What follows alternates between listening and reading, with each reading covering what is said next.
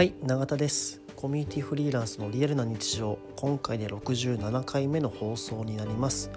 この放送はコミュニティフリーランスとして活動している私永田の日々の話やコミュニティに関するお話をする番組です。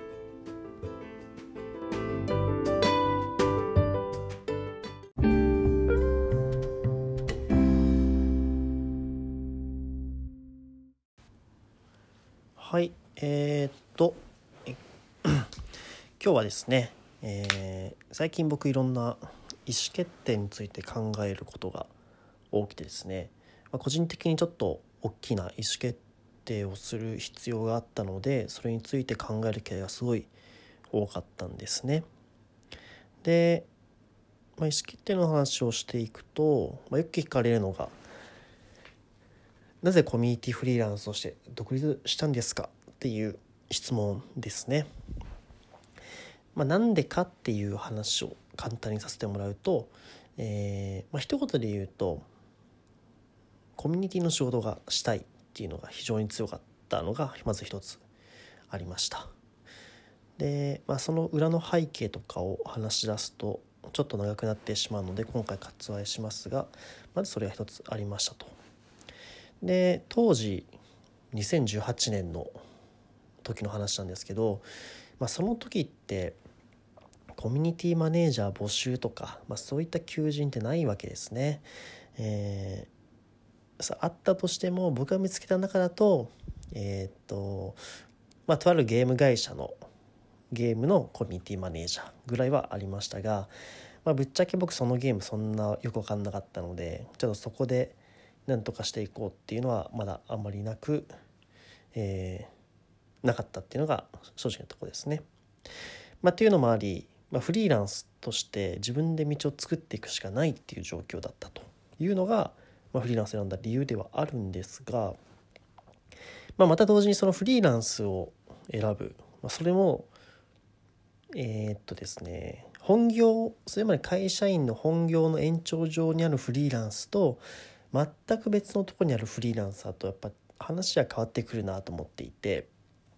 僕の場合は後者の方だったんですね。えー、当時本業まだ IT 企業にいたので全然そこでのクライアントがじゃあ個人のクライアントになったかっていうとそんなことは一切なくて全部自分で一から見つけなきゃいけないという状況だったんです。まあ、そういう話をするとですねなぜその一歩が踏み出せたかっていう話をなっていくんですけどまあなんかこれは僕は一言で表すとなんか時結構言われるのはやっぱ勇気いる決断ですよねって言われることが多いです。で、確かにその時決まってない仕事の中その道を選ぶおまけに自分の固定収入は消えるって考えると確かにリスクがすごい目立つしリスクを取ることイコール勇気みたいな意味合いがすごい問われるんですけど僕じゃあなんかそんな勇気があったかっていうと勇気はそんなないなかったなとは思いますね。あんまり考えなかった。勇気がどうこうとか、まあ、そんなことよりも、えー、じゃあなんで僕がその勇気どうこうない中一歩踏み出したかっていうとやっぱ応援してくれる人がいるかいなかったかっていう話に尽きるなと思いました。で僕の場合は和製サロンというオンラインサロンは当時はまだ始まって数ヶ月だったんですけど、まあ、そこにいる皆さんがですねめちゃめちゃ応援してくれたんですよね。まあ、まあ、そこも、まあ、何でしょう仕事に対して悩みを持っている中、えー、それをどうクリアしていくかっていうところから始まり結果として独立という道にたどり着いたんですけど、まあ、なんかみんながやっぱ「お前ならいけるよ」っていう多分皆さんも根拠多分なかったと思うんですね。でも、まあ、そうや僕も根拠なかったんですけどただみんながそうやって言ってくれる応援してくれるからなんか、えー、と根拠のない自信が持てたっていうのはありましたね。いやこんなに自分が信頼できる人たちが応援してくれるんだそう思えるとあちょっと頑張ってもいける俺はいけるかもしれないとか自然とそう思えたっていうのがなんかすごい面白くて、えー、だからこそ僕この道を選べたなっていうふうに思うんですね。なのでそのじゃあ一歩踏み出す時に何が必要かっていうと勇気じゃなくて応援してくれる人の存在であるっていうのが僕が今回伝えたいことになります。で、まあ、応援してくれる人もですねやっぱなるべくその人たちが周りにいるっていうのは結構大事だと思ってもちろん圧倒的に信じる一人の存在っていうのももちろん大事なんですけど応援してくれる人がめちゃめちゃ多い環境に自分の身を置くだけでも変わると思います。まあ、以前なんかえー、っとずっと対談するとか言って一切対談してない唯一一回だけ対談をしたことがある、えー、上田さんという英語のフリーランスやっている方なんですけど、まあ、彼が言ってたのが、まあ、その会社員時代からそのフリーランスとか起業家とかの集まりによく顔を出すようになってたらしいんですね。で周りからしたらそういう働き方とかあり方っていうのが当たり前の世界だからそういう人たちといるとやっちゃいなよみたいなこと言言ってもらえるわけ言ってもらえるらしくてでやっぱそういったこそういうところもあり、えー、自然と、まあ、自然とというか、えー、一歩を踏み出したということをおっしゃってたんですね。だこれも同じだなと思っていてやっぱそのだけ彼の周りには応援する人がたくさんいてまあ、生たちとの関係性とか声とかを聞きながらあ俺はいけるいけるとか、まあ、実際に一つずつ仕事を作っていけるっていうことが生まれているんだろうなと思います。だからなんか思ったのが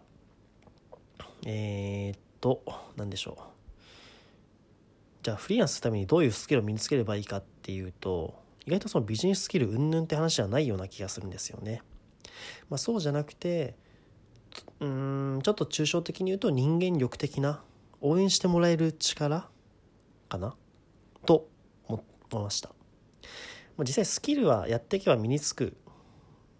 ものでもあると思うので、まあ、それよりもしっかり応援してもらえる環境を作れる力とか、え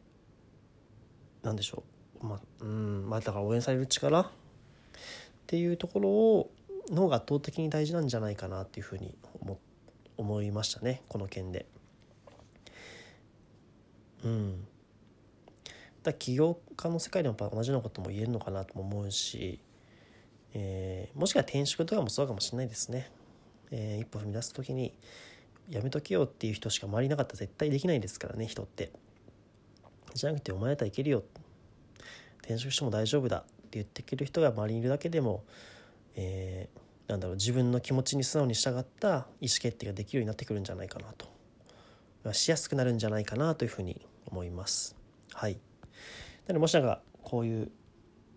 大事な意思決定をする方がこれを聞いてる中にいらっしゃったら是非ですね応援してくれる人の存在を大事にすることをお勧めしたいなというふうに思います。彼らの声とかをにしっかり身を向けて、えー、それをしっかり自分の中に落とし込んでいくってことができるとおそらく自然と一歩踏み出せているんじゃないかなというふうに思います。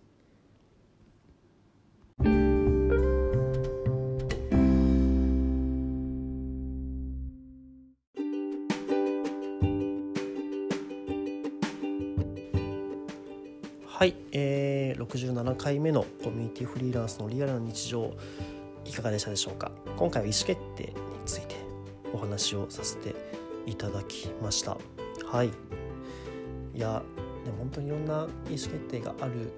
なと思います。特にそういうねキャリアチェンジとか、えー、ライフステージライフステージが変わる時とかはすごい大きな決断だなと思うんですね、まあ、もしかしたら恋愛とかも同じかもしれないですし、えー、人ってやっぱいろんな意思決定の中で生きているなっていうのを改めて思いました。でこれ本当に僕の仮説なんですけどやっぱ意思決定の数ってすごい、えー、人の成長に左右するし、うんまあ、でも人の成長に左右するなと思います。えっ、とフリーランスとか起業家の方がなんでその人ある意味人間力高い人が多い多いのかなと思うとやっぱ圧倒的に意思決定している人が多いからなんじゃないかなというふうに思うんですね。えー、要はそれをしてがいちいち意思決定をしなきゃいけないで、まあ、それを楽しめるか否かっていうところだと思うんですけど、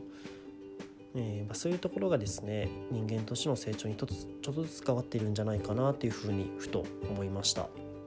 はいこの辺りは僕も引き続き、えー、いろいろ模索していきたいなと思っております。はい。で、この放送はですね、Twitter とか質問箱の方からえー、ご意見ご要望を承っております。こういう話聞きたいとかそういったものがあればですねお気軽にご連絡いただけると嬉しいなというふうに思っております。はい。では本日も聴いていただきありがとうございました。バイバイ。